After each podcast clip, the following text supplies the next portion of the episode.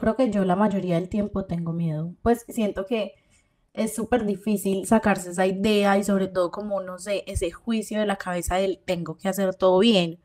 Pues como que, no sé, es como si nos hubieran educado desde una perfección como demasiado absurda, como que ni siquiera existe pues como unos juicios de valor como tipo, no puedes equivocarte cuando, esto va a sonar súper cliché, cuando al final del día como que realmente lo que nos permite crecer como personas es precisamente eso, es equivocarnos, es como que yo qué experiencia voy a tener en mi vida si todo lo va a hacer bien y como que qué hijo de puta capacidad de la frustración voy a tener si no sé hacerlo. Y ahí también creo que hay algo que es como súper loco y que es algo que yo he estado reflexionando mucho últimamente y es como digamos Ay, no, yo odio ese dicho de, ay, yo no le cuento nada a nadie porque la gente me lo sala.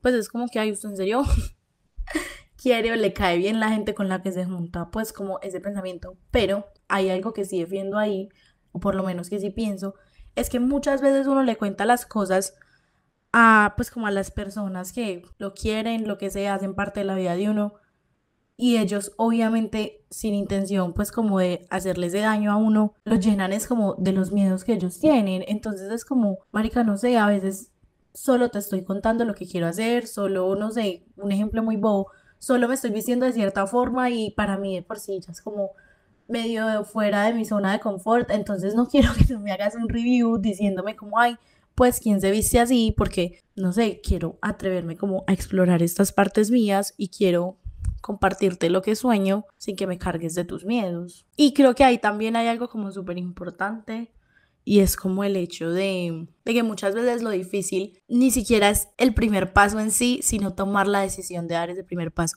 Y a veces hay vainas que, marica, suenan súper básicas. Y uno es como que, ah, bueno, gracias Farid por ese consejo. Pues como tipo, estoy triste, no estás triste, me tienes que pasar una aplica. Pero es como que, no sé, la gente Ay, marica, me mareé súper raro. ¿Será que estoy preñada? Mentiras. La gente le dice a uno como, ay, vení, eh, ¿cómo hago para tener juicio para ir al gimnasio? Moro, obliguese a ir diario. Ay, marica, es que yo siento que eso también es más. Siempre, me he dado cuenta que siempre que hago las cápsulas digo, esto debería ser el tema de otra cápsula y nunca hago esos otros temas. Voy a sacar una serie que se llame como otros temas que derivaron de capítulos anteriores, porque esto podría ser otro tema y es como, marica, tener autodisciplina. Eso es mera vuelta y sobre todo como aprender a exigirse las cosas a uno mismo y como a cumplirse, pues como a no pasarse por la galleta como dirían los papás. En todo caso, lo que yo les iba a decir es que realmente lo complicado de empezar es literal, tener las huevas para pararse a dar el primer paso. Y bueno, también creo que ahí hay otra vaina y es el cambio dentro del proceso, pero eso lo vamos a ir hablando ahorita en adelante. Porque, o sea, si empezamos así, nos enredamos, mejor vamos por partes y ustedes saben que yo tengo, mejor dicho, la concentración perdida. El caso.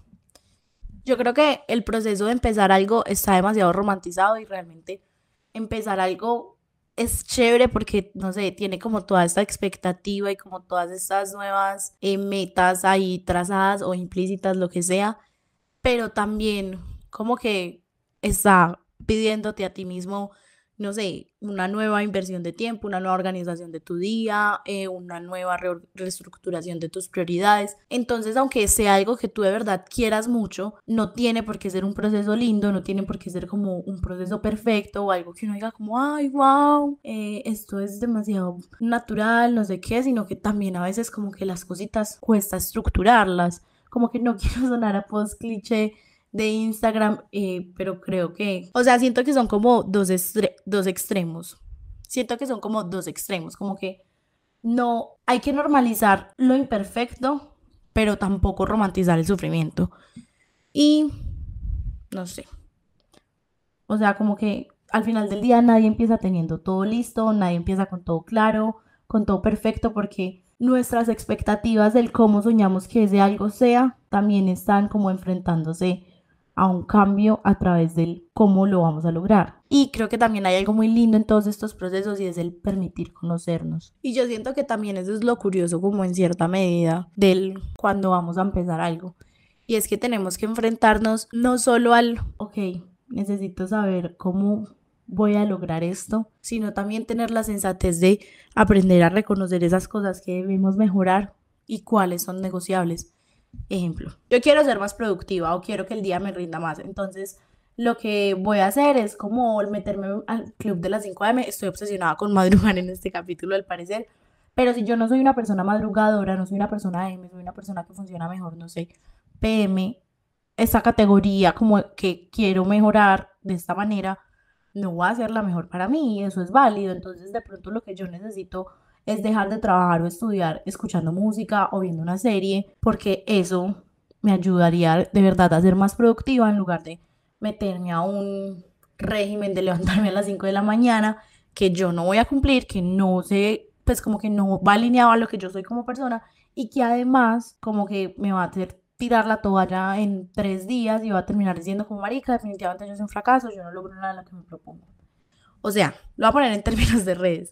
Por ejemplo, uno de mis sueños bobos, por así decirlo, mentiras, porque no hay sueños bobos, todos los sueños son grandes, es ser blogger, pero, o sea, blogger con V, blogger de videos. Pues sígueme en TikTok, arroba susirrabe, con dos S y con E al final. Y marica, yo siento que mi día no es estético y todas esas peladas que hacen como esos videos, no sé, como que hasta el más mínimo detalle de su vida está curado perfectamente. Entonces, por eso tengo épocas en las que hago mis videoblogs y luego como que los abandono porque yo misma me saboteo, pero igual ya todas sabemos que hoy es el día de hashtag, sígueme en TikTok, Susy Pero, ajá, esto es como otra vaina boba, entre comillas. Si yo estoy haciendo esto en verdad porque a mí me gusta, porque yo misma me la saboteo. O sea, no, no tiene sentido. Ni siquiera sé por qué lo estoy comentando en este capítulo, pero acá. Ah, ya, porque de verdad que a veces el peor enemigo de uno está en la cabeza de uno. O sea, como que ustedes escucharon todo este capítulo para resumirlo en la siguiente frase, hagan lo que hijo de putas. Lo peor que le puede pasar a uno en el camino hacia un sueño es crecer y darse cuenta de que en realidad, no sé, quería algo distinto o apasionarse por otra cosa y en realidad eso ni siquiera es malo.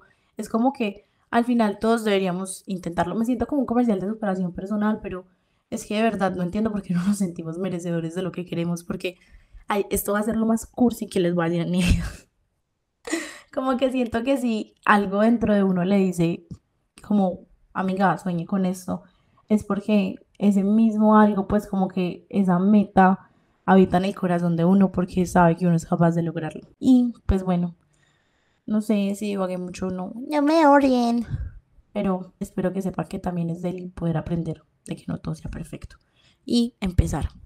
O sea, al final del día como que usted empieza y usted va a estar haciendo más que el que no hace un culo.